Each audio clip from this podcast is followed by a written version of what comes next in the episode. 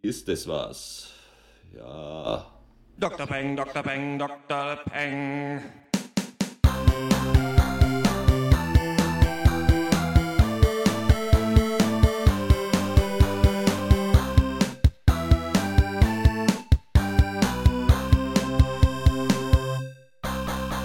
Ist das was? Ja. Hallo und herzlich willkommen zum 35. Pencast von drpeng.de, Pop und Geist, Hashtag Deutschlands bester Filmcast. Heute reden wir über den brisant gehandelten Comedy-Film The Interview, in dem James Franco und Seth Rogen versuchen, den nordkoreanischen Diktator Kim Jong-un zu töten. Danach sprechen wir über das neue Gangster-Drama The Drop mit Tom Hardy und James Gandolfini. Dann besprechen wir die neue Game of Thrones-artige Historienserie Marco Polo von Netflix und geben zu guter Letzt einen kleinen Überblick über die Arthouse-Filme Die Wolken von Silmaria und Das Salz der Erde. Mein Name ist Dr. Schwarz und wie immer rede ich mit Dr. Eck, Hallo. Dr. Snips Hallo. und Dr. Loco.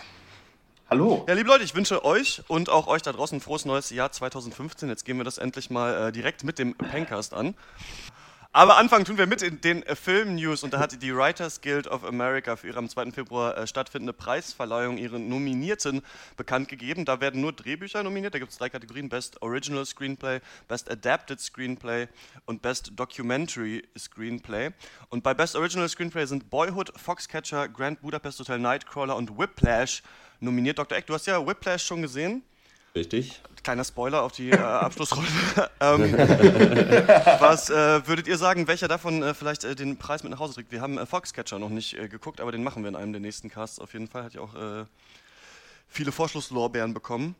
das stimmt. ich Ja, denke der mal, Grand. Budapest Hotel könnte es machen, weil, er, weil er so viele äh, verschachtelte Stories ineinander sind, dass es schon äh, ganz schön abgefahren gewesen sein muss, den zu schreiben. Ja. Ja.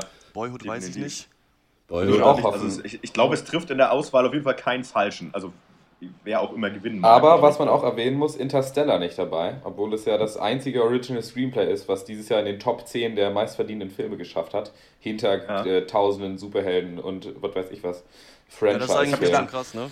Ich habe mich Ja. da aber auch nochmal gefragt, aber so spannend ist aber die Story von Interstellar eigentlich auch nicht. Also das ist so, was da passiert, ist eigentlich auch, ist so der Renner. Ne? Also, Ja. Nee, ich finde auch, dass da eher die ganzen Konzepte, die Sci-Fi-Ideen, die verbaut werden, eigentlich super Ja. interessant sind, aber die, letztendlich das alles zusammenzumanschen, das wurde gerade ja bei Interstellar, finde ich, ein bisschen verkackt eigentlich. Also das ist eigentlich gerade Ja. das Problem des Films, dass das Screenplay dann vielleicht doch gar nicht so gut ist. Ähm, Mhm. Weiß man nicht, ich weiß auch jetzt gar nicht, ob sie äh, gucken die Leute einen Film und sagen dann, okay, und davon äh, nominieren wir jetzt das Screenplay oder lesen die die Screenplays und nominieren die? Also, wisst ihr, was ich meine so? Wahrscheinlich, dass sie das Screenplay lesen. Ja. Okay. Würde ich auch die werden sich ja wahrscheinlich aber auch verändern äh, von dem, was dann letzten Endes im Film kommt. Bei Best Adapted Screenplay sind American Sniper, Gone Girl, Guardians of the Galaxy, The Imitation Game und Wild äh, vertreten. Ähm, genau, Sniper, Imitation Game Wild haben wir noch nicht besprochen, aber Gone Girl und Guardians Ja. of the Galaxy ja auch, äh, denke ich mal, alle von uns oder fast alle gesehen. Ähm, Ja. Ganz interessant, dass hier so ein äh, Pop, äh, Popcorn-Film mit dabei ist, wo ich auch sagen würde, dass Das bei krass, Guardians ja. eigentlich das Screenplay nicht sonderlich gut war. Da wurden einfach nur tausend Charaktere versucht, irgendwie da einzubauen und einen Ja. lustigen Film zu machen.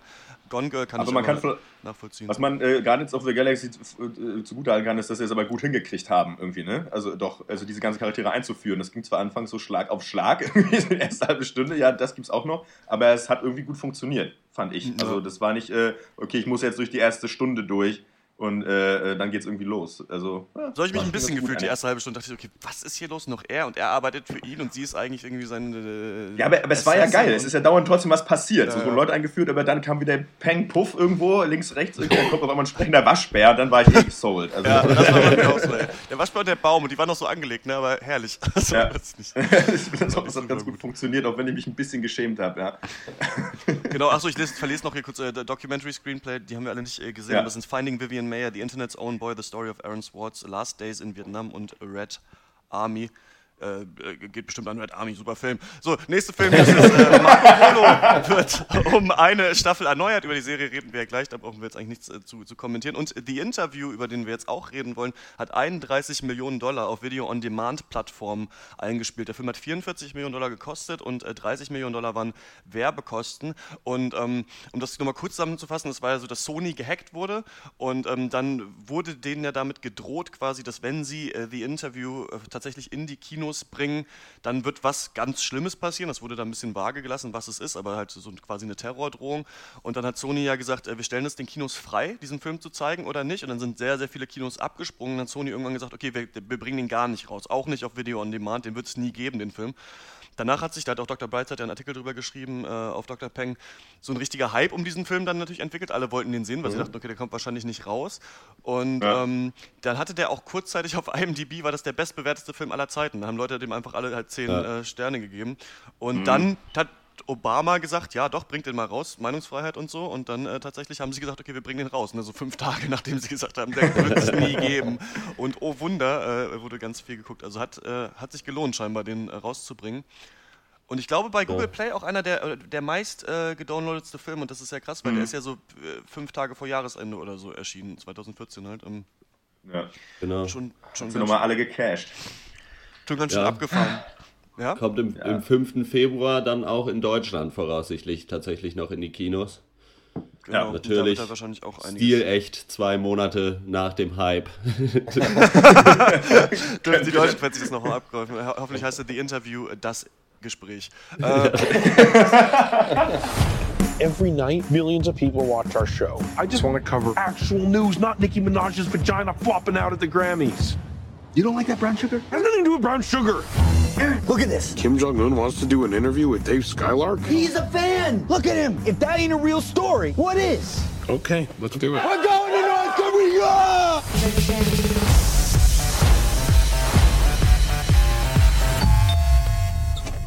Mr. Rappaport, I'm Agent Lacey with Central Intelligence. You two are going to be in a room alone with Kim. We got the interview! The CIA would love it if you could take him out. Dann kommen wir doch direkt einfach zu diesem Film. Äh, Dr. Eck, worum geht es da? Ja, es, äh, also der Film ist äh, von James Franco und Seth Rogen. Die beiden Buddies kennt man ja schon. Und äh, mit Regie führt auch noch Evan Goldberg. Und äh, es, also James Franco spielt einen amerikanischen Showmaster, der Dave Skylark heißt und der so eine quasi so eine Trash-Talk-Talkshow hat. Skylark Tonight heißt die, wo halt irgendwelche Stars irgendwelche krassen Details dann veröffentlichen und so. Und ja, halt so, so ein bisschen Talk, Talk, Talk mit Celebrities. Ich weiß nicht, was ist in Deutschland was, wo, was so ähnlich ist? Weiß ich nicht. Ähm, uh, uh, ich glaube, das ist eher amerikanische Kultur, das gibt es, glaube ich, ich, gar nicht so. Ja. Ich glaube, das, nicht so als solches ne? auch nicht. Nee, stimmt. Naja, ja. auf jeden Fall spielt er den und. Äh, Markus Lanz. Na, genau. ja, vielleicht. ja, so ein bisschen, ja. ja. Also ja. Markus Lanz und sein Produzent Aaron Rappaport, gespielt von äh, Seth Rogen, äh, haben eben diese Sendung und erfahren dann, dass Kim Jong-un, der nordkoreanische Diktator, ein Riesenfan dieser Sendung ist und darüber schaffen sie es dann, mit dem ein Interview zu Termin zu kriegen und müssen dafür natürlich nach Nordkorea. Und äh, das kriegt dann die CIA mit, logischerweise. Und äh, die tritt dann an sie heran und überredet sie quasi dazu, die Situation auszunutzen und nach diesem Interview Kim Jong-un dann umzubringen. Äh, und äh, dann geht in klassischer die beiden Auftragskiller sind Idioten-Comedy-Manier, geht dann alles schief, was irgendwie schief gehen kann und äh, es wird auch noch mit jeder Menge an Fäkalhumor und billigen Gags nicht gespart. Ein bisschen Slapstick auch auf jeden Fall dabei. Die Frage ist natürlich im Hinblick auf den riesen Hype, der vorher war, ist das tatsächlich eine knallharte Politsatire, die dem Medienrummel gerecht wird oder am Ende doch nur eine Aneinanderreihung schlechter Witze aus der gefühlten Feder zweier 13-Jähriger? da würde ich euch auch ganz gerne fragen, weil man kann den Film ja irgendwie als Comedy sehen, so als politischen Kommentar, als Gesamtkonzept, aber nur mal so, hat der als Comedy-Film für euch funktioniert? Einfach nur, wenn man auch das Politische ausblendet, einfach ein paar Snacks, ein paar Bier und äh, dann einfach mit ein paar Kumpels gucken und dann lacht man sich so richtig äh, Schrott über diese Bromance, die da abgefeuert wird? Absolut nicht für mich, muss ich sagen. Also ich und ich muss dazu sagen, dass ich äh, eigentlich stumpfen amerikanischen Comedies nicht von vornherein ab, äh, abgeneigt bin, weil es ja viele Leute gibt, die dir sowas gar nicht gucken und immer scheiße finden. Ich kann das durchaus äh, lustig finden, aber bei dem Film ist die Witzequote absolut unterirdisch, finde ich. Also auch wenn man das ganze Politische ausblendet. Und ja, also der Film begnügt sich auf einer Humorebene mit wirklich dem alleruntersten Mittelmaß und äh, hat eigentlich nie Bock, mal den zweiten besseren Witz zu suchen, sondern nimmt immer den erstbesten. Und das war wirklich ganz, ganz ja. schlimm, fand ich, und äh, überhaupt nicht lustig. Mhm. Muss ich auf jeden Fall auch sagen. Gerade auch andere Filme, was weiß ich, Ananas Express zum Beispiel, auch von Seth Rogen und James Franco, fand ich auch gut und witzig, als ich den gesehen habe. Äh, hier klappt es irgendwie nicht und ist auch zu alt dann schon. So diese Seth Rogen und James Franco sind beste Kumpels und machen irgendwie Sachen. Masche zieht halt nicht mehr so richtig. Und da, mhm. oder hätte man schon nochmal machen können, dann hätte man es aber nochmal irgendwie neu erfinden müssen. Aber es ist, man hat das Gefühl, die, ja, äh, trauen sich nicht so richtig was Neues da zu machen. Und mhm. also rein von der, von der Comedy-Seite her würde ich auch sagen, hat es gar nicht geklappt. Ja, ich finde, das war eine katastrophale Komödie. Äh, schlechteste Komödie seit einmal Hans mit scharfer Soße. ähm, und eben auch nicht zuletzt, also einmal vom, vom Writing her und dann aber auch äh, ist auch das, ist das Schauspielerische für mich ein Problem gewesen, weil einfach die beiden, man merkt den beiden Filmen, zumindest für mich war es so zu sehr an, dass sie halt ihren, ihren Bro-Status aus dem, aus dem echten Leben so hart abfeiern und überhaupt keine, sich überhaupt selbst keine Grenzen mehr des Geschmacks gegeben haben. So, ne? Also ich meine, das fängt an bei der Mimik, dieser völlig überacteten, geacteten von James Franco. Was war da eigentlich los? Ich habe das überhaupt nicht genau. verstanden. Der ist, als wäre er die ganze Zeit auf Koks oder Pillen oder so gewesen. Äh, ja. Aber also sechs Stunden, wenn der Trip schon am Aufhören ist, so aber mal noch die Gesichtsspastiken irgendwie dann noch am Abfeuern ist, so in ganz normalen ja. Gesprächen. Äh, ich habe das nicht verstanden. Also was sollte er da jemanden parodieren, den man kennt aus dem amerikanischen Fernsehen? Mhm. Ist, äh, hat er gesagt, ich mache jetzt, ich mach jetzt so einen totalen Trottelmoderator? Ich habe es irgendwie nicht gerafft. Nee, also es ist an mir völlig vorbeigegangen. The Interview, äh, die Kamera war noch an. so, so kam es mir manchmal vor. Also äh, ganz schaurig.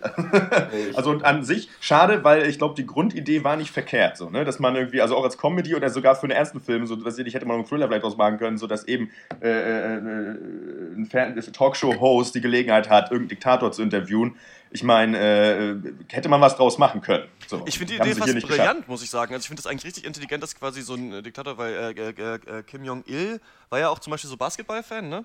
Und irgendwer war auch. Kim Jong, sein Sohn ja auch, ja. Ah, okay. Ja, Und ähm, deswegen macht es ja Sinn, dass sie eigentlich so Ami-Pop-Kultur vielleicht doch irgendwie insgeheim abfeiern und halt nur solchen Leuten halt ein Interview geben würden. Sich dann nicht hier, er denkt, fuck, wenn ihr mit dem in einem Raum seid, dann müsst ihr mhm. den umbringen. Und äh, das finde ich eigentlich hart lustig und eigentlich ein, ein ganz gutes Setup für, ein, für einen intelligenten Film. Das Problem ist nur, dass sie das gar nicht schaffen, mehr zu machen als diese Idee. Also sie hatten, glaube ich, irgendwie die Idee, okay, wir machen das so und wir machen daraus einen Comedy-Film. Und dann haben sie das einfach ausgefüllt mit Dr. Snips, wie Dr. Snips schon gesagt hat, so mit dem, den, dem erstbesten Witz, äh, wo, mhm. weiß ich nicht, ähm, man auch wirklich nicht drüber lachen konnte, finde ich. Also da muss er sich dann so eine, ja. so eine, komische Sonde in den Arsch stecken, um die irgendwie vor diesen Militärleuten da zu verbergen. Oder äh, es gibt ja. ganz viel so homoerotische Scherzsachen, so haha, es sieht jetzt aus, als wären wir schwul, aber sind wir eigentlich gar nicht, was halt, weiß ich nicht, schon einfach seit 15 Jahren werden diese Gags gebracht und schon tausendmal besser. Ja. Also man merkt wirklich, dass da keine Kreativität ist und eben auch leider finde ich, dass der Film als politische Satire nicht funktioniert, weil da nicht genug sich überlegt wird, irgendwie, wie ist es in Nordkorea tatsächlich und was können wir da rausholen aus dieser Materie. Es wird irgendwie mit dem Konzept, das man hat, das gut ist, gar nichts gemacht eigentlich, sondern einfach nur, das reicht scheinbar schon so und ähm, es ist quasi der perfekte Film für diesen Medienhype, finde ich eigentlich, weil man so wenig Arbeit da reinstecken musste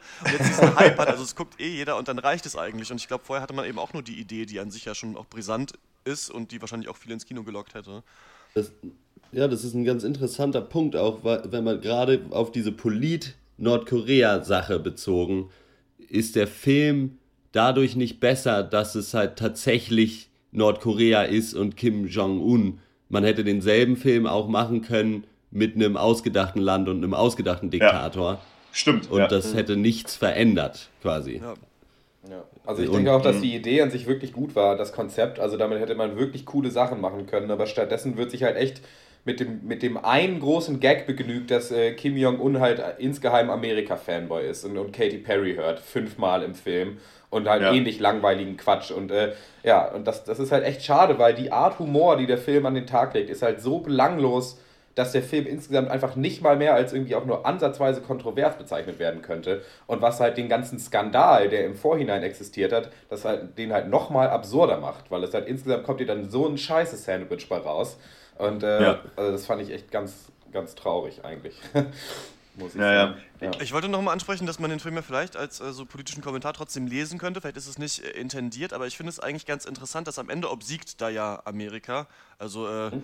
Da ja. sie, ja Spoiler, sie schaffen es, Kim Jong-un zu töten. Und ähm, dass es gibt ja dann wirklich auch dieses Interview. Und der, der Story-Setup ist ja eigentlich, dass James Franco, der der Moderator dieser Talkshow ist, sich dann mit Kim Jong-un anfreundet, der halt super cool ist. Und dann fahren sie irgendwie Panzer und dann schlafen sie mit tausenden Nutten und nehmen ganz viel Drogen und so weiter. Und er denkt sich so, ah, das ist voll der Partyboy, der ist ja super smart äh, und äh, hier ist ja alles gar nicht so scheiße. Und ähm, eigentlich, das Einzige, was sie ja schlechtes wissen über Nordkorea, ist, dass die Menschen da scheinbar verhungern. Aber am Anfang kriegen sie eben Supermarkt gezeigt, den es da gibt. Also denkt dann James Franco, ach nee, hier ist alles cool. Und irgendwann geht er aber wieder in diesen Supermarkt und findet raus, aha, hier ist ja alles aus Plastik. Also scheinen die Menschen mir hier doch zu verhungern. Und das spricht er dann eben am Ende auch in diesem Interview, in so einem heroischen Akt ja, irgendwie an. Und wa äh, warum lässt du dein Volk verhungern und so weiter. Und dann gibt aber Kim Jong-un ja zurück, ja, aber wir werden auch äh, von Amerika unterdrückt. Und hier gibt es auch Repressionen und so weiter. Und deswegen verhungern Mhm. auch Leute bei uns. Also quasi, er gibt ihm quasi was zurück, aber der Film fängt es eigentlich nicht mehr auf, sondern gibt sich eigentlich damit zufrieden, dass er sagt, nee, wir haben eigentlich trotzdem recht.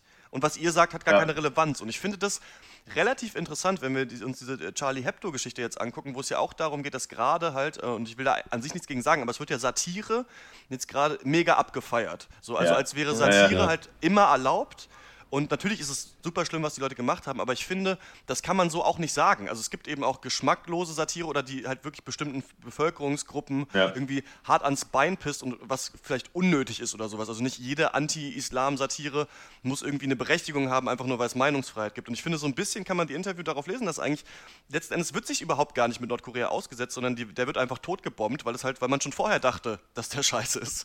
Ja. Das finde ich Ja. eigentlich ganz interessant. Das wird, ich weiß nicht, ob es von irgendwem da intendiert ist oder nicht, aber ich finde, das so könnte man den Film noch lesen und es wäre ein ganz interessanter Kommentar eben auf diese Geschichte. Ja, das Ding ist, das Problem, was ich mit der Theorie habe, ist, dass es nicht so dargestellt wird, als wäre das eine Mediensache.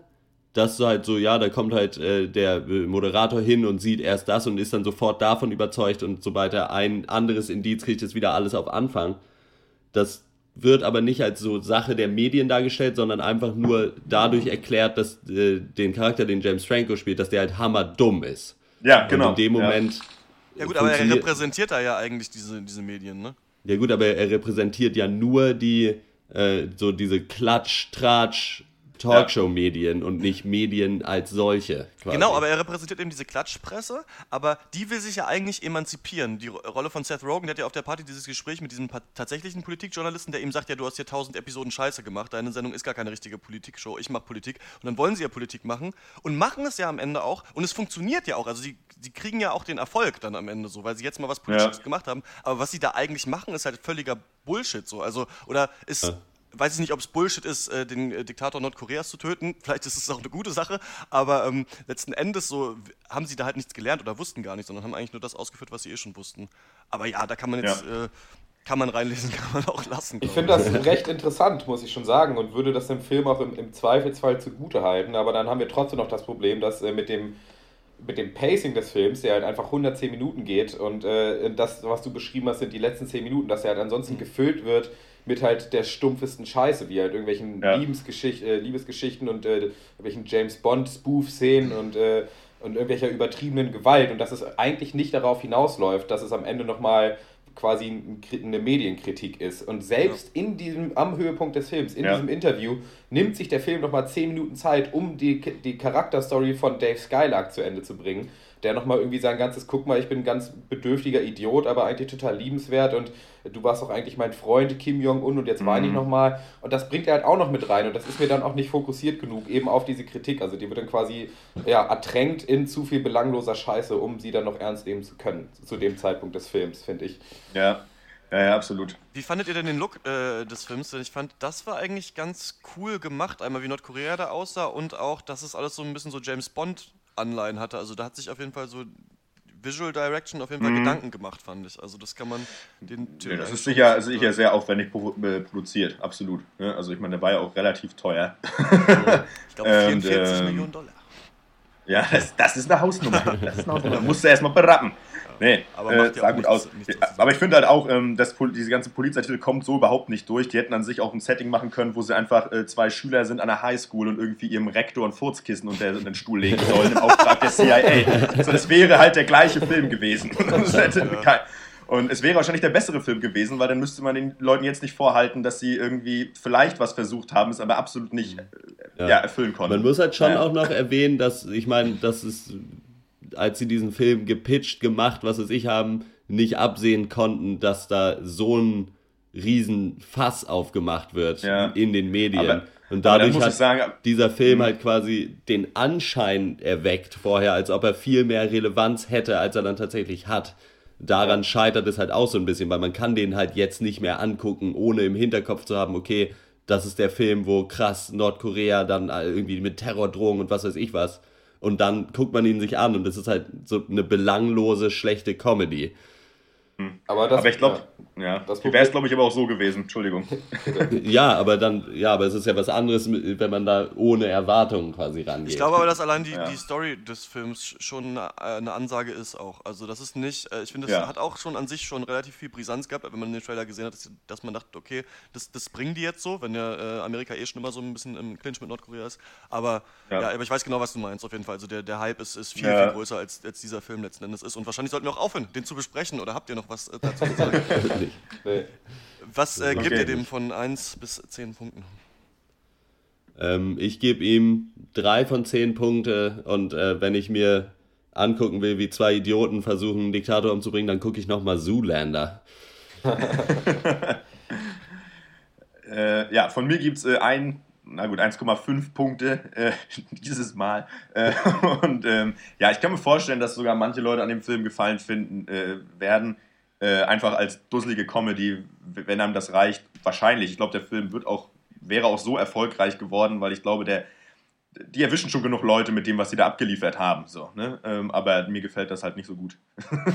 Ähm, ja, ich gebe ihm glatte 1 von 10, weil er für mich zu sehr den, äh, von, nach Faulheit riecht, einfach dieser Film. Ja. Und äh, weil ich keinen Charakter, also selten Charakter so gehasst habe wie den von James Franco nach 5 Minuten, der mich nur noch eine reinhauen wollte. Und weil ich das Gefühl habe, dass er einfach so nach so einer Art, nach dem Mantra, so unteres Mittelmaß ist uns gut genug oder auch für die Zuschauerschaft gut genug, weil sie sich den Ja. Film eh angucken werden, weil James Franco und Seth Rogen mitspielen. Und äh, ja, da, danach scheint er zu agieren und das konnte ich einfach nicht gutheißen, deswegen 1 von 10 Punkte. Ich gebe drei von zehn. Äh, ja, enttäuschender Film, ganz gute Prämisse und wenn man will, kann man da noch ganz tolle Sachen reininterpretieren, die überhaupt nicht im Film waren. Und das muss ich dem Film zugutehalten. Dann äh, kommen wir äh, zum nächsten Thema und das ist äh, The Drop. Hi, gentlemen. These one house. Cousin Marv, thanks for the drink, huh? In Brooklyn, money changes hands all night long. And it's not the kind of money that you can deposit in a bank. You hand over a drop. But all that money needs to end up somewhere. They call it a drop bar. You just hide the entire city's dirty money right in plain sight. All your money in the bag. Do you know what you're doing? Do you know whose money you're jacking? Fill the bag! You don't see anything? Nah, you know, that's that's this neighborhood, right? The Drop, Bargeld. ist ein, ein US-amerikanisches äh, Kriminalfilm-Drama äh, des belgischen Regisseurs äh, Michael R. Rothkamp äh, von 2014. Ähm, das Drehbuch stammt von Dennis Lehane, der dazu seine eigene Kurzgeschichte Animal Rescue verarbeitet hat. Ähm, Lehane kennt, kann man als Schreiber daher kennen, der hat nämlich auch Gone Baby Gone und Shutter Island, also die Romane dazu geschrieben, die ja und Mystic durchaus River populär sind. sogar, ne? glaube ich. Mys My der mystische River, ja, auch der. Kenn ich, kenn genau. ich, alles gesehen. Kennt, haben, kennen wir alle.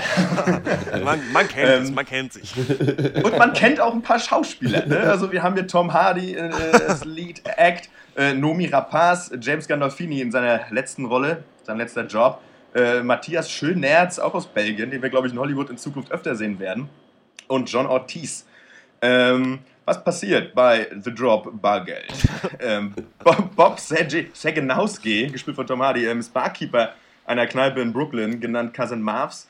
Marv, äh, gespielt von James Gandolfini, war einst Besitzer selbiger Bar, musste dieser aber an tschetschenische Mobster abtreten. So oft. Ähm, wie so oft, man kennt es. Es ist ein, es ist ein, ein dreckiges Business. Ah, Naja, es handelt sich, eigentlich war es, handelt es sich bei seiner Kneipe nur um eine gewöhnliche Nachbarschaftsbar, ähm, die nun aber eben als Sammelstelle für schmutziges Geld genutzt wird. Ähm, während seines Nachhauseweges lernt Bob eines Tages Nadja kennen, ähm, als er zufällig einen Hund in deren Aschtonne entdeckt. so, so war es. Die beiden kümmern sich um selbigen und Bob entscheidet sich stehen, auch schließlich bei sich aufzunehmen. Ähm, richtig brenzlig wird es dann aber, als dann am anderen Tag die Bar überfallen wird und die Täter neben den regulären Einkünften äh, auch das Drop Money der Tschetschenen mitgehen lassen. Das sorgt natürlich für Querelen mit den eigentlichen Besitzern des schnöden Mammons und zu allem Überfluss taucht dann auch noch Eric Dietz auf, ein psychisch labiler Tunichtgut, der vor zehn Jahren einen Mord begangen haben soll und nun von Bob fordert, ihm den Hund zu überlassen, da dies seiner sei. Ja. So, Freunde. Ja, Drop. tschetschenische ne? Gangster, Also, das- süße Hunde, Das The Drop. ist was? The Job großes Geld oder doch nur eine schnöde Kröte? Ja, tschetschenische Gangster, süße Hunde, The Drop. ähm, ich äh, muss sagen, dass ich von diesem Film, ich wollte gerade sagen, überfordert, vielleicht äh, auch unterfordert war. Ich habe nicht ganz verstanden, was The Drop von mir wollte. Ich merke immer in Filmen, äh, dass es so die magische 45, 50 Minuten Grenze gibt und ab der fragt man sich dann, wenn es vorher noch nicht klar wird, was ist, was ist hier eigentlich los? Was will dieser Film von mir? Ich habe neulich immer äh, hier Tree of Life von äh, Terrence Malick angefangen und da dachte ich mir das und auch äh, Dr. Loco, als wir damals äh, Only God Forgives gesehen haben, war ich für Ja. 50 Minuten auch an Bord und dachte mir, okay, das ist cool. Und dann ging es aber immer so weiter. Und ich dachte mir, was ist hier los? Und bei The Drop äh, habe ich mich in, in ein bisschen gefragt, also man kann ihn fast so als Unterlaufung von, von tausend Gangsterfilm-Klischees sehen, weil er doch eigentlich so eine Gangster-Mobster-Welt aufbaut, ja, um so eine, also der Film heißt The Drop und es gibt dieses Drop Money, was immer in einer Bar dann äh, gedroppt Ja. wird und da, darum geht es aber nicht so viel eigentlich in diesem, Ah. in diesem Film. Also ich dachte, es würde halt auf so eine Nacht hinauslaufen, wo tausend Gangster da reinkommen und äh, jeder will das Geld und irgendwie, ich kenne diese ganzen Parteien und sonst was. Und das passiert aber alles nicht, sondern eigentlich dreht es sich nur um Bob, äh, Tom Hardy, der eben da der Bartender ist und sich ein bisschen in diesem Kosmos bewegen muss. Und eigentlich ist es seine persönliche Story, aber es wird viel angeteased und letzten Endes kommt aber mi- mir eigentlich zu wenig dabei rum. Wie ging, wie ging es euch? Kann ich so nur zustimmen. Also gerade die ersten 50 Minuten fand ich auch richtig gut und da hatte ich richtig Bock drauf, was da jetzt passiert. Und wollte halt, wie du schon gesagt hast, diese ganzen angeteasten Stories auch gerne zu Ende geführt sehen. Das verlief sich dann aber halt einfach so im Sand und am Ende, gerade dann mit dem Finale, das einem dann geliefert wird, dachte ich so, ja gut, aber was ist denn mit den ganzen anderen Leuten? Ja, also wo sind denn, was waren denn die Motivationen von allen, um das dann so zu machen, wie es dann gemacht wurde? So verstehe ich nicht, gerade weil die erste Hälfte halt meiner Meinung nach ganz klar in dem so Who Done It Style halt aufgebaut wurde und das dann aber ja einfach ignoriert wurde für die zweite Hälfte. Also für mir kam es fast so vor, als wären es zwei Filme. Also fand ich auch, das ist eigentlich, äh, also ich fand den auch super, den ganzen Aufbau des Films. Im Kern ist es ja schon eine relativ standardmäßige Gangster-Mafia-Schablone. Ähm, auch mit dem, den bösen Gangstern und dem gutherzigen Barkeeper und wie auch immer und dem, und dem mysteriösen Polizisten. Äh, aber ähm, The Drop verzichtet aber trotzdem auf so viele so, so, so Basics wie irgendwie übertriebene Waffengewalt oder verzichtet eigentlich fast komplett auf Gewalt äh, oder überdramatisierte Musik oder irgendwelche Showdowns oder irgendwas rumkrakelnde Halbstarke und äh, ja, und der Film nimmt sich da echt zurück und das, ich fand echt bewundernswert, wie, mit wie viel Bedacht und Ruhe sich eben dieser Film aufbaut, wie er wirklich alle Parteien aufzeigt, wie er sie in Position bringt und ihnen auch wirklich so zwischenmenschliche Qualitäten einräumt mit genug Zeit, aber auch ohne Pathos. Also ich fand das wirklich super, bis kurz vor Schluss eben dieses, dieses Netz aus, aus Charakteren und Storylines, das sich immer enger zusammenzieht, um eben Bob und Cousin Marv in dieser Bar. Und ja, und äh, das Ende ist dann, war dann für mich eine riesen Enttäuschung, weil eben, wie ihr auch schon angesprochen habt, dass da einfach sowohl der Handlung als auch den Charakteren wird dieses Ende nicht gerecht. Es ist halt sehr blutleer, fand ich äh, sehr zu leise, zu wenig und äh, irgendwie wurde sich entschieden, wir, wir legen jetzt doch alles auf Tom Hardy und der Rest kann mal gucken, wo er bleibt. Und das fand ich war auf jeden Fall die falsche Entscheidung, meiner Meinung nach. Ja. Ähm, für mich hast du mal die Frage gestellt, so, wenn du als Basis, es ist schwierig, glaube ich, einen Film zu machen, wenn du, also es geht vielleicht manchmal, aber du hättest als Basis eine Kurzgeschichte und ich glaube, der Stoff reicht halt für eine Kurzgeschichte, aber reicht der dann auch für zwei Stunden Kino, ne? Mhm. Denn alles, was ihr gesagt habt, so, genau, es wird sich eben nicht mehr großartig mit den Charakteren auseinandergesetzt, so, ne? Man hat halt eine ganze Menge Loose Ends am Ende, am Ja. Ende und das ist in der Kurzgeschichte auch okay, wenn du dir aber einen Film anguckst, äh, stößt dir das halt sauer auf, ne? Ähm, zumindest war es bei mir so. Und, ähm, am Ende hast du im Film äh, dann wirklich nur, ja, okay, Tom, Ha- äh, Tom Hardy ist halt, äh, äh, dann hast du diese Parabel mit dem Hund, um den er sich kümmert. Ja, äh, je nachdem, wo du aufwächst oder wer dich, sozusagen, wer deine Eltern sind, sozusagen, äh, so, so entwickelst du dich halt, sozusagen. Du bist immer sozusagen, äh, äh, wie soll ich sagen, deines Vaters Kind oder wie man sagt. Das ist dann aber die einzige Message, die übrig bleibt. Ja. Und ähm, das ist vielleicht für mich zu wenig dann. Aber ist Ähm, da wirklich so eine, weil ich habe mich die ganze Zeit gefragt, so was ist hier der Subtext und weil äh, du das ja mit dem Hund jetzt ansprichst, ich habe äh, Ja. mich auch, ich bin nicht so der Hunde-Fan. Ich mag auch tschetschenische Mobs da nicht so gerne, vielleicht ist das einfach mein Problem mit dem Film. äh, nee, aber ähm, deswegen äh, habe ich am Anfang Zeit, warum ist hier so viel mit diesem Hund, den er aufzieht und was ist hier eigentlich Mhm. los und was, könntest du noch mal kurz sagen, was du so meinst, was da so die Aussage ist? Also so quasi dein Umfeld prägt dich und so wirst du, aber wer, wer wird deswegen so, alle sind deswegen so in ihren Rollen gefangen quasi, meinst du, oder? Ja, deswegen sind alle so ein bisschen, so ein bisschen in Rollen gefangen, aber ich glaube halt, dass Bob versucht, da so ein bisschen auszubrechen, indem er ja auch sozusagen, er erzählt ja auch, dass er früher in der Gang war, das dann aber gelassen hat sozusagen. Und am Ende sieht man ja aber immer noch, dass er immer noch dieses Gewaltpotenzial in sich trägt sozusagen. Aber er hat ja, versucht, so ein bisschen aus der Schleife auszubrechen. Ja. Und er sagt ja auch, deswegen ist Einsamkeit der einzige Weg für ihn, weil er sonst sozusagen wieder in diese Shit-Loop reinkommt. Ja, aber das ist, das ist interessant, dass du das jetzt nochmal sagst, weil da macht das Ende, finde ich, auch nochmal einen Riesenfehler, weil man dann diese Szene hat, wo er dann am Ende im Auto sitzt und halt irgendwie so eine Art inneren Monolog abhält, von wegen, ja, so mit dieser ganzen Gewalt, in, mit der er umgeben ist und wo er nicht weg kann, ist eben, muss Ja. er einsam bleiben. Ja. Das wäre ein gutes Ende gewesen. ja. Dann wird aber Ja. noch äh, eine Szene einfach eingeschoben, wo er dann doch noch mal wieder äh, zu Nadja geht und sie halt war ja vorher Ja. von ihm quasi weggerannt, weil sie so angeekelt war Ja. von seinem von seiner äh, Aggression quasi. Ja. Und dann auf einmal ist sie dann doch wieder ja gut, okay, dann kommen wir noch doch noch mal mit rein mit Hundi und dann äh, machen wir hier schön auf Happy Family. So Ja, und das hat für mich überhaupt nicht funktioniert. Ich fand auch, der Film hätte da äh, äh, einfach die Credits dann äh, zeigen können. Und äh, wenn da Feierabend gewesen wäre an der Stelle, wäre es wunderbar gewesen. Aber dann hat sich das Ganze nochmal so ein bisschen verwässert in seiner Aussage. Ne? Ja. Also, äh, ja. Sind denn die Charaktere wirklich authentisch in diesem Film oder sind es doch nur die großartigen schauspielerischen Leistungen, die das so ein bisschen überstrahlen? Das habe ich mich gefragt, weil ich finde so dieser Aufbau mit dem, ja, so Gang-Vergangenheit, Cousin Marv, der halt so ein bisschen der Harte sein will, aber es irgendwie nicht mehr ist und Tom Hardy ist eigentlich so der Gute, der da halt so sein Ding macht und dann gibt es halt diese, diese Mafia-Leute, die halt super klischee-mäßig eigentlich sind.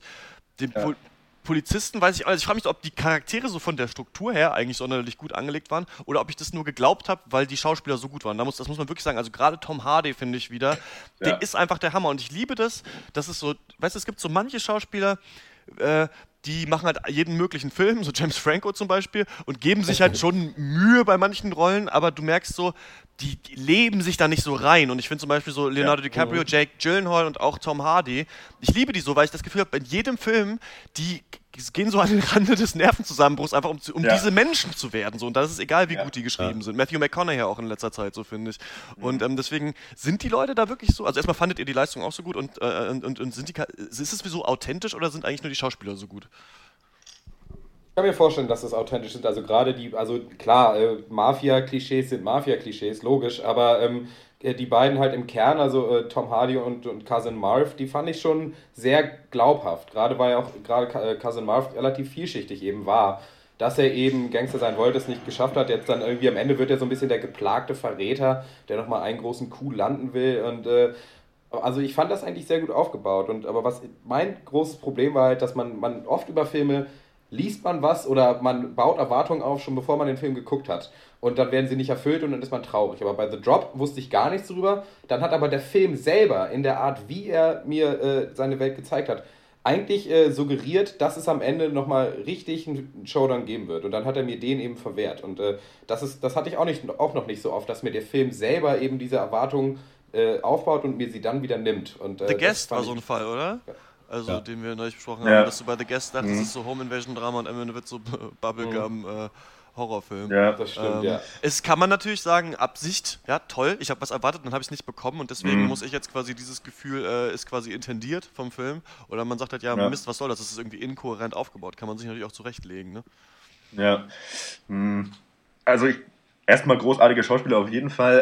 Äh, für mich auch Charaktere authentisch und ich fand gerade auch bei Tom Hardy zu sehen in der Rolle. Ne? Also ich habe ja, was ich oft kritisiere, ist, wenn du so irgendwelche Gangsterfilme hast, dass der Protagonist meines Erachtens oder der Protagonist meines Erachtens oft nach oft zu vielschichtig und sollen dann immer noch irgendwelche so großartig sympathischen Seiten haben, die ja auch ein Bösewicht haben kann, aber manchmal hat das für mich eher sowas, ja, das machen wir jetzt für den Zuschauer, weil der, der soll den ja mögen. So, und das äh, fand ich hier ganz cool, weil das war nämlich, das Tom Hardy war halt einfach so ein ganz normaler Dude einfach, ne? Und das hat, war auch großartig gespielt von Tom Hardy, wie auch mit seiner Stimme gearbeitet hat, wenn du es mal vergleichst mit Locke, ne? Wo er so ein richtig so bodenständiger äh, Ingenieur ist oder was er da war. Der hat einfach, der, der hat eine ganz andere, ganz andere mit seiner Stimme gearbeitet und äh, worauf wollte ich hinaus?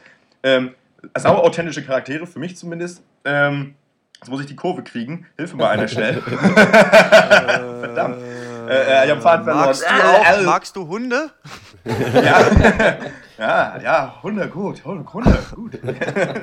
Hat noch jemand was? Ich habe also hab nichts zu The Drop noch zu sagen. Wenn ihr noch was habt, könnt ihr das noch reinwerfen und dann äh, Dr. Loco äh, davon abhalten, sich äh, in Grund und Boden zu stammeln.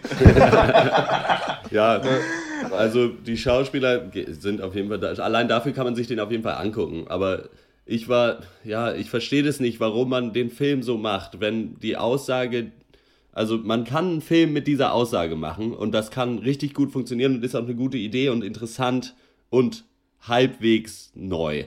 So, das geht, aber dann kann man den meiner Meinung nach nicht auf die ganz klassische Art und Weise aufbauen, weil ja. dann einfach man als Zuschauer nicht bereit ist, das dann so direkt zu akzeptieren. Mhm. Das Ende. Ja. Ich finde, das ist ein guter Punkt. Ich, ja. Was würdet ihr dem geben ja. von 1 äh, bis 10 Punkten? Ja, von mir gibt es, ich sag mal, 6,5 von 10. Und äh, das meiste von diesen Punkten sind auf jeden Fall Schauspielleistung. Und man kann sich den schon mal angucken, so, aber ist jetzt nicht der Film des Jahres oder so oder Monats.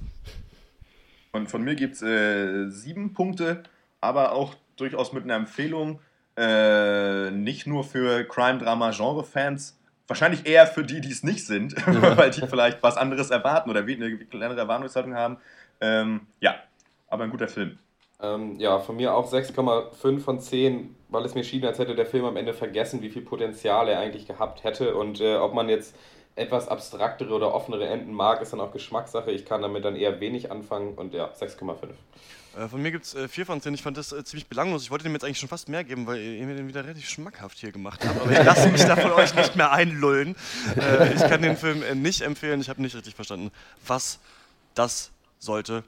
Rest in Peace, James Gandolfini. Nochmal an dieser Stelle. So, äh, Auch von meiner Seite. persönlich von mir.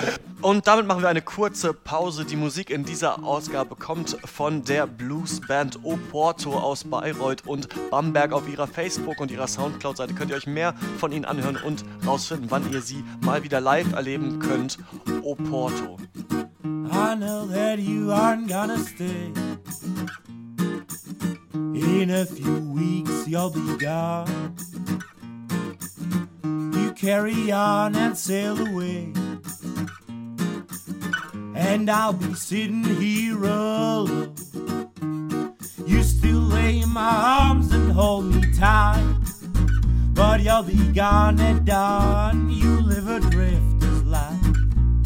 I sit and cry the blues every night.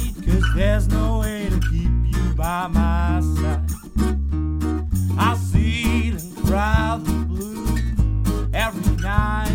I sit and cry the blues every night. I sit and cry the blues every night. Cause there's no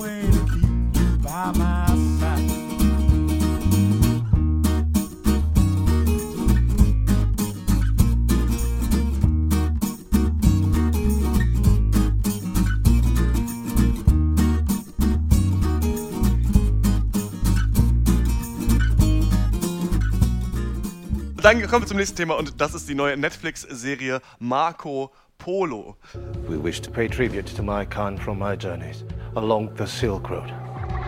And in return. If it pleases your greatness, you may take my son.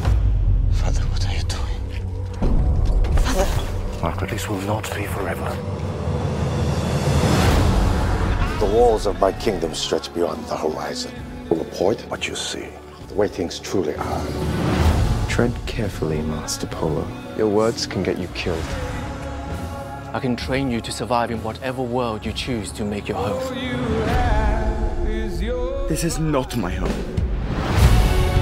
China, Mongolia, I will be emperor of the world. We'll never surrender the last stronghold of the Song Dynasty. You are not one of them. You understand nothing. Go too deep. And you will not return. Am I a prisoner? Answer me! Every corner of the land beneath this blue sky is ours for the taking! A man who proves his loyalty to me can take whatever he wishes. Ja, äh, Marco Polo von Netflix produziert, äh, könnte man beschreiben als Mix aus quasi Historien-Epos, äh, romantischem Melodram und Kung-Fu-Action.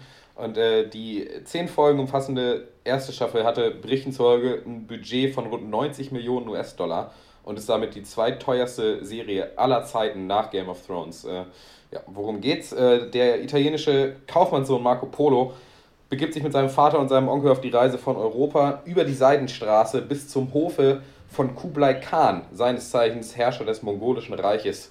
Äh, dort angekommen, findet Khan direkt Gefallen an dem sprachgewandten Marco, was dessen Vater sofort ausnutzt, äh, ihn zu seinen eigenen Gunsten an den Khan zu verscherbeln.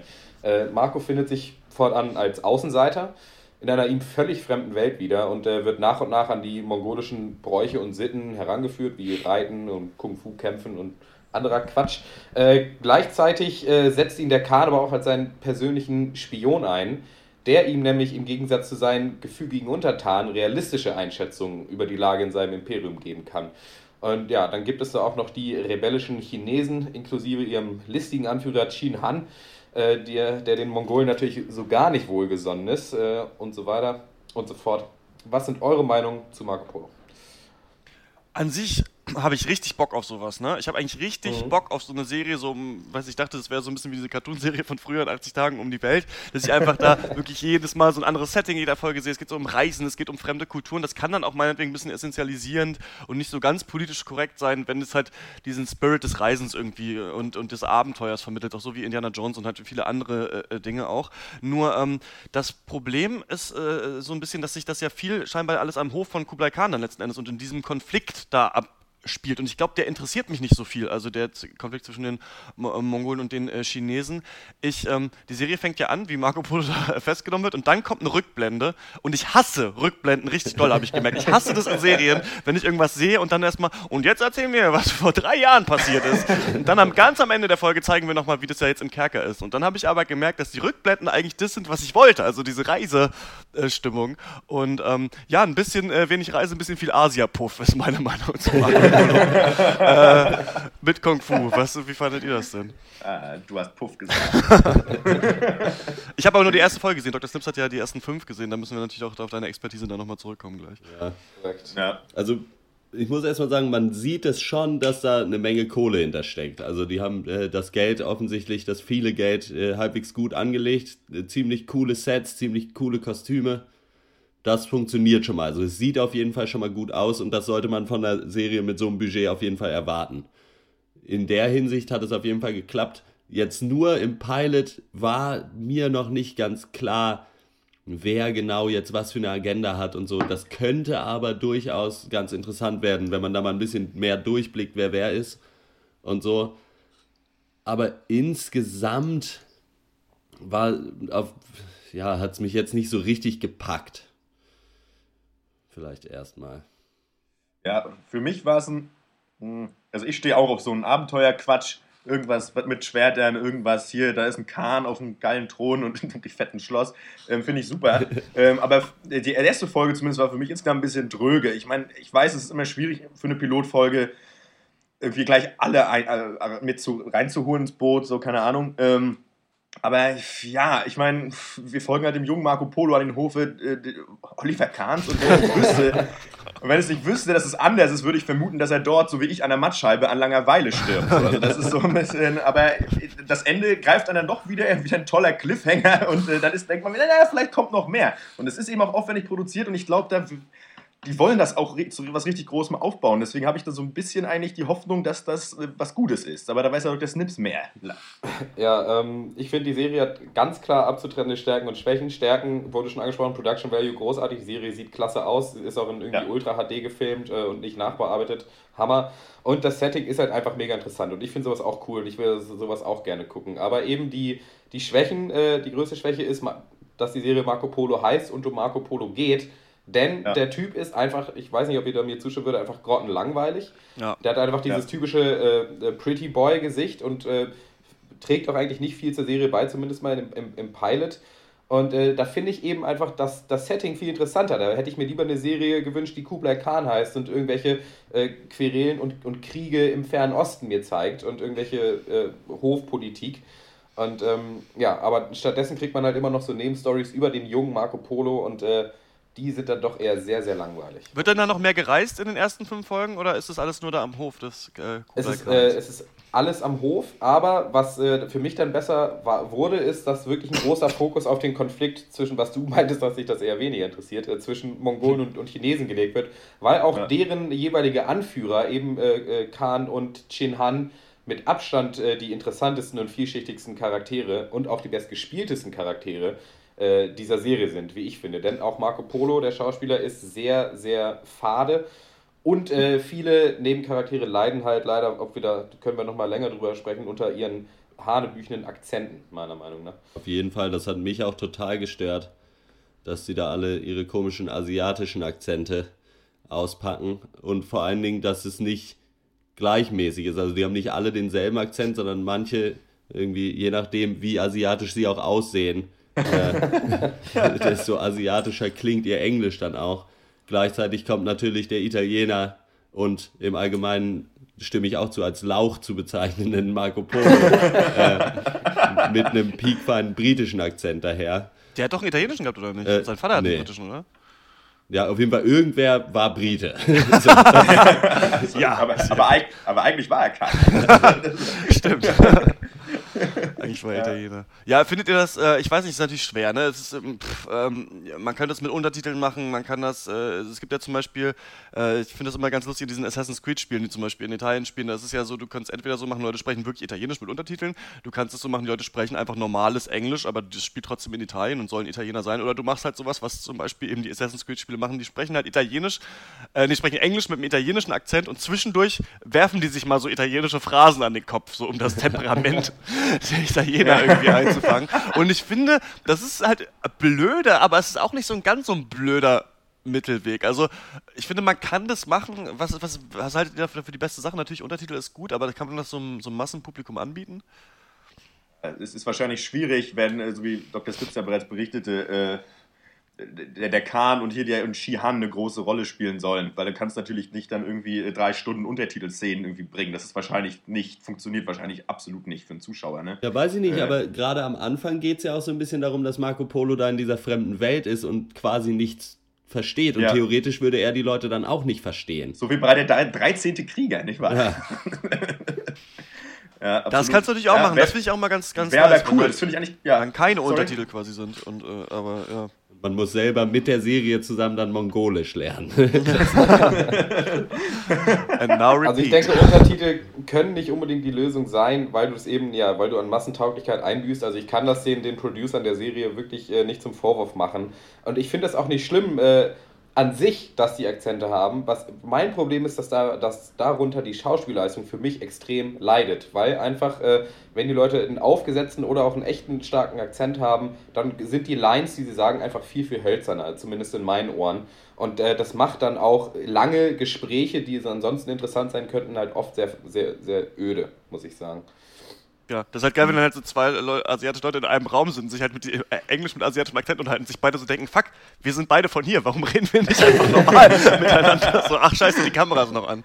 Ja, ähm, ja was äh, an sich gibt es von euch äh, eine Empfehlung oder nicht äh, von Marco Polo? Ich mein, mein Problem ist so ein bisschen, ähm, dass ich, äh, dass dann doch so doll in die Klischeekiste gegriffen wurde. Also ich finde, dass man ähm, entweder ist es halt so, dass immer äh, der ferne Osten schon perfekt dargestellt wurde in allen Filmen und dass es halt wirklich nur um Opium, irgendwelche Puffs geht, äh, dass alle Kung Fu können und, äh, weiß nicht, äh, Schlangenbeschwörer mhm. sind. Oder ist es nicht so und das ist hier wieder so ein bisschen essentialisierender Bullshit. Also, ähm, ich weiß nicht, wie kommen denn in den ersten fünf Folgen vielleicht Dr. Snips so diese unterschiedlichen Kulturen, also die, ähm, Chinesen und Mongolen so als unterschiedliche Völker rüber? Macht es, ist es, ist es irgendwie authentisch oder ist es eigentlich nur Bullshit und soll Spaß machen? Ah, ich weiß nicht, ob ich da genug Hintergrundwissen habe, Ja. aber ein Problem ist, dass man ja nicht die Kultur als solche zu sehen bekommt, sondern jeweils nur die Herrschaftshäuser. Okay. Und da sind die Strukturen relativ ähnlich. Das ist halt, es, es gibt einen Boss und der ist relativ ruthless und geht auch so mit seinen Untertanen um. Und es gibt Untertanen, die eigentlich äh, relativ, ja, ja, wie habe ich das vorhin genannt, weiß ich nicht mehr, äh, unterwürfig quasi sind. Und äh, ja, und da, da kriegt man eigentlich auch nicht so viel zu sehen. Und es gibt aber allerdings auch viele, viele weibliche Rollen, aber die sich dann oft auch wieder nur äh, auf ihre Sexualität begrenzen, muss ich sagen. Und das fand ich auch ein bisschen schade, obwohl das teilweise auch sehr starke Charaktere sind. Also nicht einfach Mhm. irgendwelche äh, Leute, die sich ausnutzen lassen, äh, sondern die wirklich auch ihre eigene Agenda verfolgen. Und das ist dann auch gar nicht so schlecht, muss ich sagen. Femme fatale. Genau. Ja, mich stört aber dieses ganze Kung-Fu-Zeug als Gimmick äh, total, muss ich sagen. Ich weiß, das bauen sie wahrscheinlich ein, weil, weil Zwölfjährige das cool finden, wenn Marco Polo dann auch Kung-Fu kann.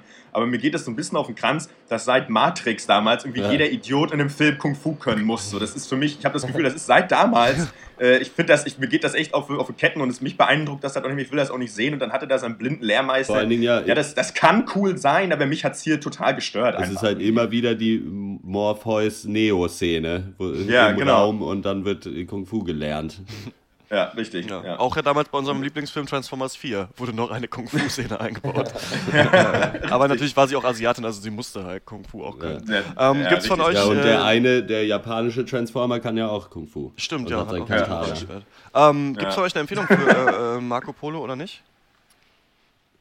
Ja, wenn man, wenn man drauf steht, so auf die Art Serie, halt so einfach, die halt in erster Linie erstmal verdammt gut aussieht und dann so ein bisschen Ränkespiele und so hat, wenn, wenn es, ja, das kann schon gut sein, dass das für viele Leute was ist. Ich werde mir die zweite Folge auch angucken, auf jeden Fall. Und dann halt mal schauen. So, äh, für mich steht und fällt es dann damit, ob man halt da irgendwo Charaktere findet, wo man wirklich sagt, okay, die sind interessant genug.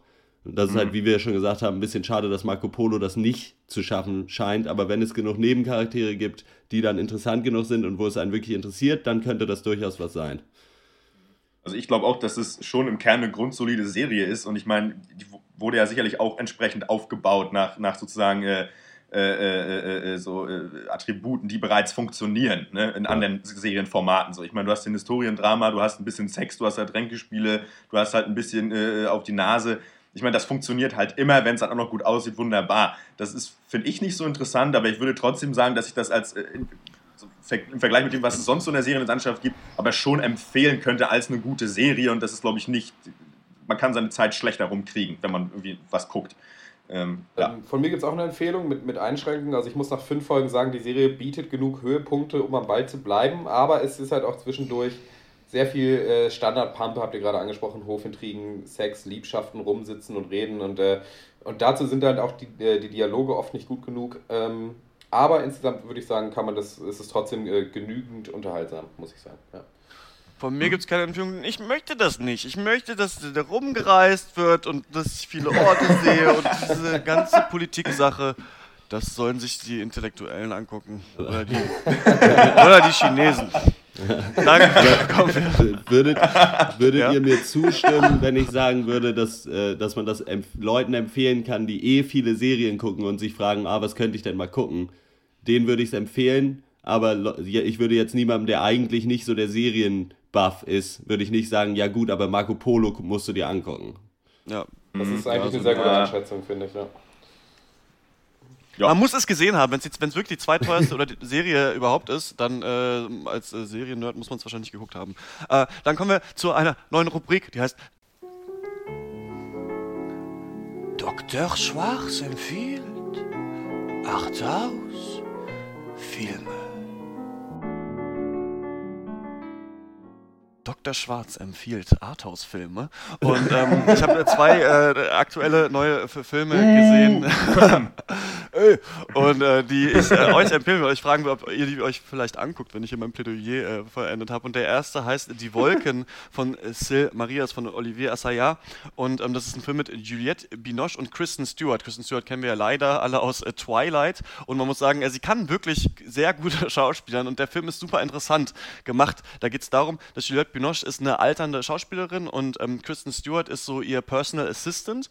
Und äh, die fahren ähm, in die Schweiz, in den Ort Sil Maria um dort äh, für so einen ähm, Film zu proben. Also quasi sie sitzen auf so einem Landhaus und ähm, machen quasi proben quasi diese Rolle so für sie. Also Kristen Stewart liest so ein bisschen den Text mit und äh, Juliette Binoche be bereitet sich eben auf ihr Schauspiel vor. Und das Stück, in dem sie spielt, ist ähm, eines, in dem zwei Frauen vorkommen, Sigrid und Helena. Sigrid ist eine junge, aufstrebende Frau und Helena ist eine ältere, der gehört so ein Konzern. Diese Frauen verlieben sich ineinander und Juliette Binoche ist früher quasi bekannt geworden, dadurch, dass sie die Sigrid gespielt hat und soll jetzt eben die Helena spielen. Deswegen ist es so für sie die Frage, ähm, sich damit auseinanderzusetzen, ähm, kann sie jetzt, obwohl sie ja damals eben die junge, aufstrebende Schauspielerin war, die Rolle dieser älteren, ein bisschen verbitterteren mimen?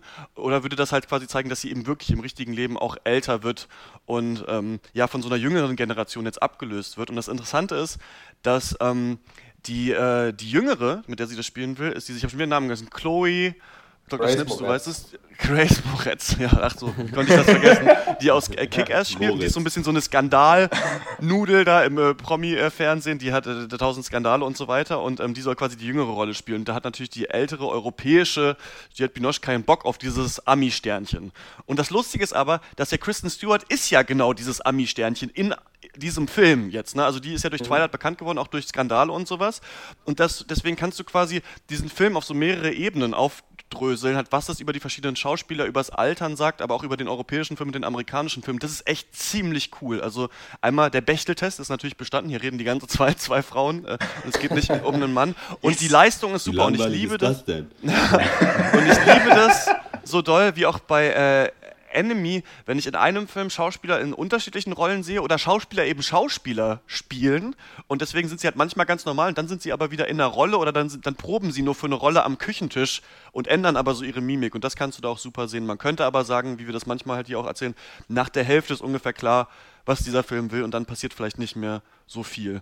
Ähm, Dr. Faustus hat darüber eine Rezension geschrieben, die auf Dr. Peng erschienen ist. Würdet ihr euch diesen Film angucken? Auf jeden Fall. Ja, absolut. Äh, Zumal ich ja noch einer, immer, äh, der, einer der Vertreter von Kristen Stewart gewesen ist, äh, äh, bin. Warte mal. Ge ge ge gewesen sein. Keine Ahnung. äh, ähm, äh, ich halt, weil sie ja auch zum Beispiel bei Into the Wild auch so eine kleine Rolle hatte und da finde ich, man, konnte man auch schon ablesen, dass da auch noch mehr hinter ist als irgendwie äh, Bella, Bella, Bella Marie. ähm, nee, also ich gebe mir den, glaube ich. Klingt cool. Ähm, das hat sich sehr interessant angehört. Allerdings ist für mich die Frage, ich weiß nicht, ob du das beantworten kannst, ist es halt mehr wirklich eine gefühlvoll erzählte Geschichte oder schon eher ausgelegt auf diesen Meta-Gag-Film über Filme, äh, Schauspieler über Da ist beides drin. Da ist beides drin. Also du, du kannst es auch nur Okay. einfach nur als diese Beziehung dieser beiden Frauen eigentlich sehen.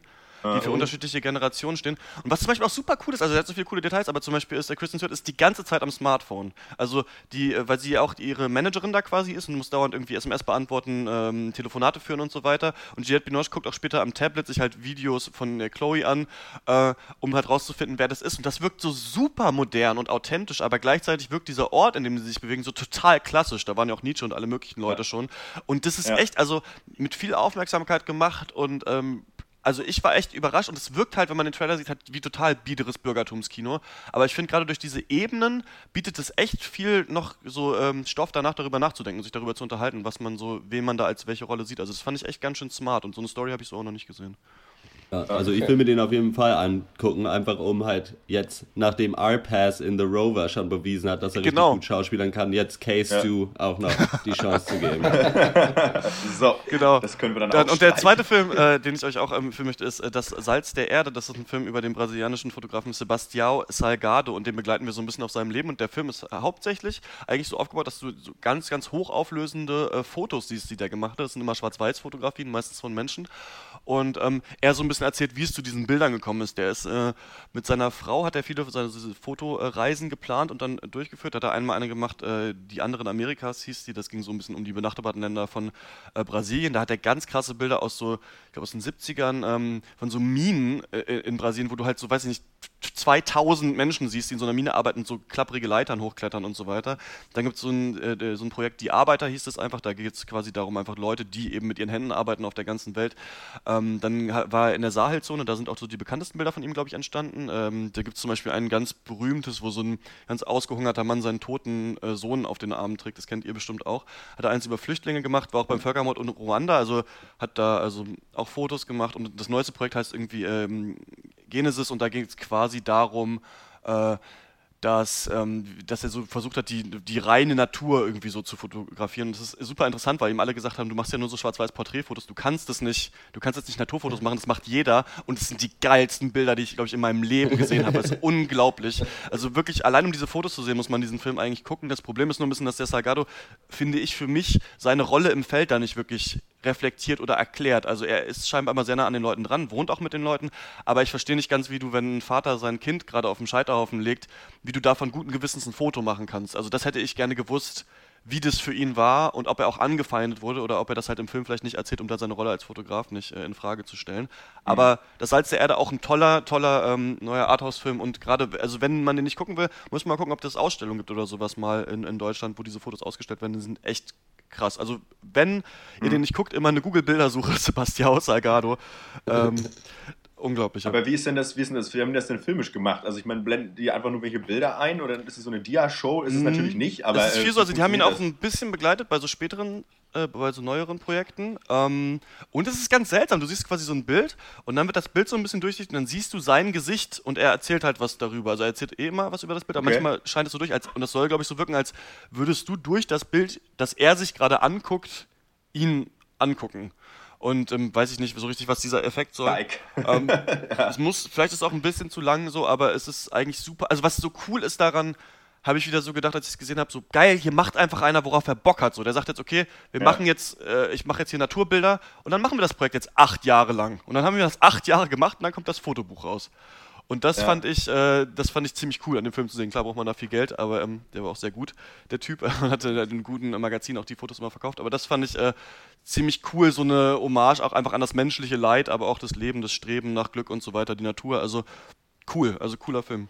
Ja, klingt gut. Was für euch? Ja. Ja. Ja, doch, er hatte auch schon mal was drüber gelesen und äh, finde das sehr interessant. Alles klar, dann äh, war's das damit. Dr. Schwarz empfiehlt Arthouse Filme. Und erstmal noch kurz fragen, gibt es die Rubrik jetzt jede Woche? Dr. Schwarz empfiehlt Ja, ich gucke jetzt Arthouse-Filme? Jede dann, Woche dann fünf machen wir dir Arthouse-Filme. noch einen Klavier-Jingle extra dafür. Ja, ja, Jingle brauchen wir auf jeden Fall, aber ähm, äh, ja, nee. Es kann ja auch mal einer von euch einen Arthouse-Film empfehlen. Aber ähm, So weit kommt's noch. ich glaube so viel. Nee, nicht jede Woche, aber ab und zu. Das, man weiß nie, wann es wieder soweit ist, also muss man jeden Podcast hören, um das nicht zu verpassen. Okay.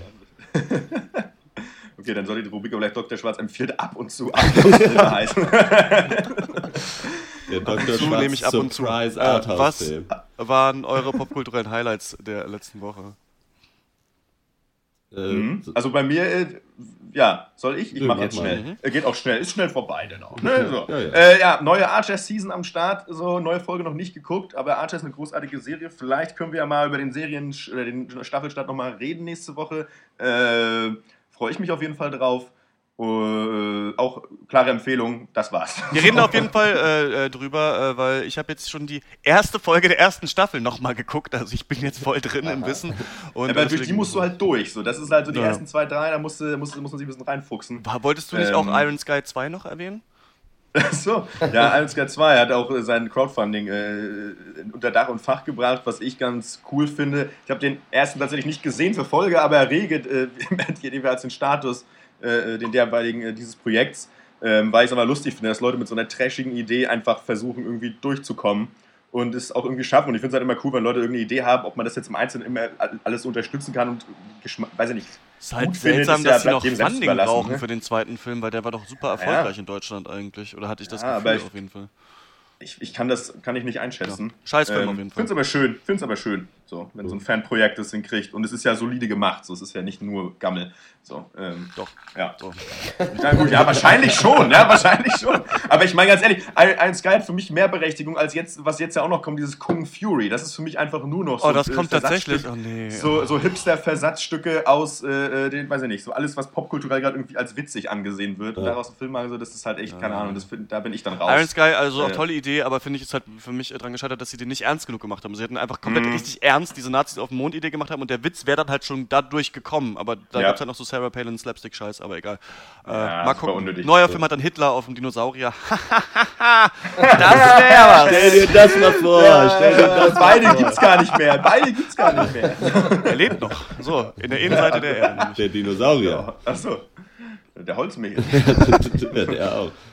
Ja, ich habe mir äh, Whiplash angeguckt, der ja auch sehr gute Kritiken gekriegt hat, äh, eigentlich durch die Bank. Auf geht Letterboxd es- zweitbester Film des Jahres 2014, der kompletten Userschaft, nach Ja. Boyhood natürlich, den, ihr- Und- den ihr auch alle so geliebt habt.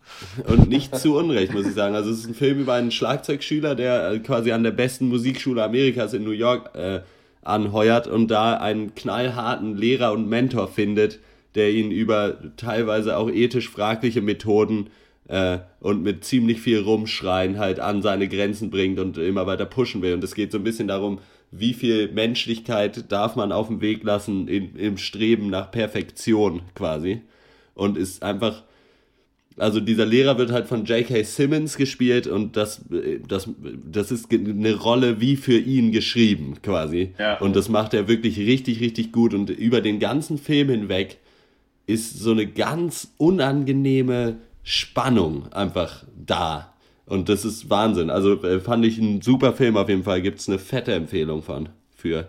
Ich, ich, ich frage mich, also ich finde, das klingt super und werde mir den auf jeden Fall angucken, allein wegen J.K. Simmons, weil, weil ich habe immer schon mal darauf gewartet, dass der mal eine Hauptrolle kriegt, wo er genau alle seine, seine Attribute, die er so für mich mit sich trägt, immer ausleben kann. Ähm, aber ist es, ist es nicht aber auch abgegrabbelt, weil du bist ja auch jemand, der mehr Fan ist, wenn irgendwie was Neues machen und dieses, dieses, äh, dieses Spiel zwischen Schüler und Meister ist ja nur auch nicht besonders neu. Ne? Es ist Also, überhaupt äh, nicht neu, aber es ist viel besser gemacht als alles, was ich auf der Schiene schon gesehen habe. Und wenn man sagt, okay, wir Okay. können das besser, dann darf man auch alte Sachen nochmal aufkochen. So wie Predestination, dem Zeitreise. Gutes Beispiel. Ja, okay.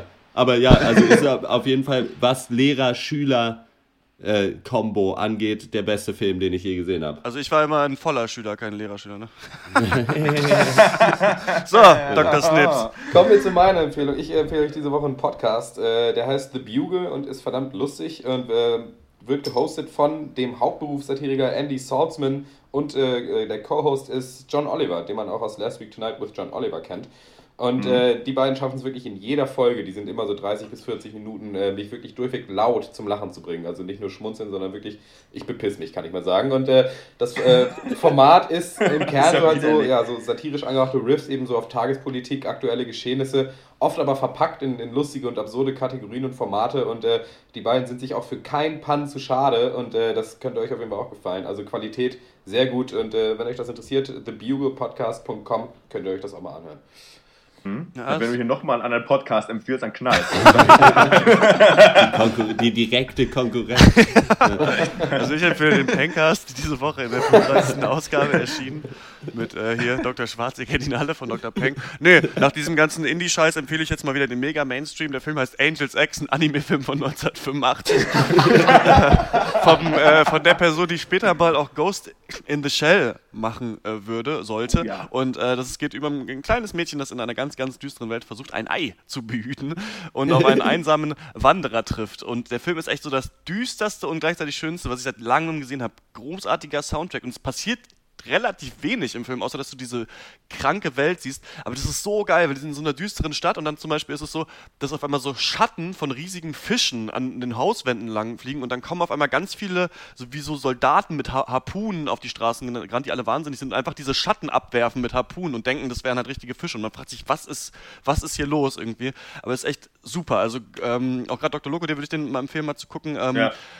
richtig nice. Also so von, von der Düsternis, das hat sowas, was auch dieses Videospiel Dark Souls, von dem ich immer schwärme, das hat so, weiß nicht, ich weiß immer nicht, wie man es hinkriegt, aber so, das hat sowas ganz übersinnlich Darkes, was gleichzeitig Ja. so eine Schönheit hat. Und da, da stehe ich total drauf. Auch zum Beispiel H.P. Lovecraft und sowas gibt sowas und das ist richtig cool. Angels Ja. Egg, Anime von 85. Super. Ähm, Jawohl. Damit äh, kommen wir zum Ende. Wenn euch der äh, Pencast gefallen hat, dann, dann, abonniert ihn bitte, bitte, bitte auf iTunes ja. oder mit einem anderen Reader oder gibt uns dann eine Bewertung. Dann, dann können wir da eben auch ein paar Ränge hochsteigen. Dann können uns auch andere Leute erfahren, die sich für Filme interessieren. So kriegen wir natürlich immer nur Traffic über Dr. Peng und die Facebook-Seite. Und dann hören wir uns äh, nächste Woche wieder mit bestimmt einem ganz tollen äh, Thema, weil jetzt äh, viele gute Filme äh, rauskommen. Es ist ja, ja Oscar-Season und ähm, da bin ich auch sehr gespannt drauf. Dann bis dann. Auf Wiedersehen. Ja, Freunde. Adieu. Auf Wiedersehen. Tschüss.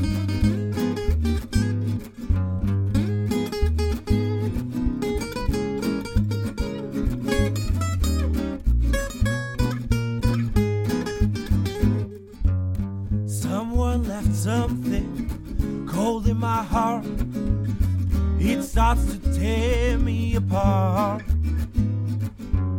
Someone left something dead in my eye. I wanna stay in the sky.